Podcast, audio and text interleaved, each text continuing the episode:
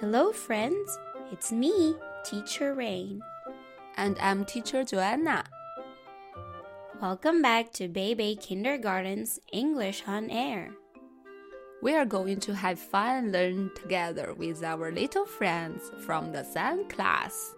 Hello, everyone. My name is Andy. My name is Kiki. Today, let's read a story together. The title of the story is Please Stop Monkeying Around by Maria Fleming. Welcome, Monkey. Please come in. We're glad that you're our guest.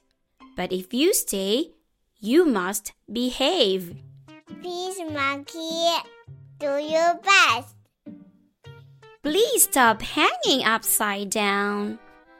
Please stop swinging to and fro. You must stop that. Please stop monkeying around. If you don't, then you must go. Please stop writing on the wall. Please stop playing tic tac toe. Please stop monkeying around. If you don't, then you must go. Please stop necking banana. Please stop breaking every rule.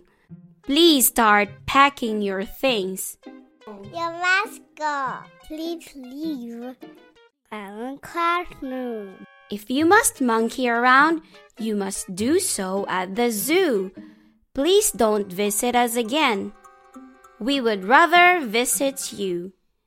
The end. Did you enjoy our story for today? Yes, I did. Wow, fantastic job. I hope you enjoy listening to our stories. Thank you for joining us, little friends. For more stories and more fun, till next time. Goodbye,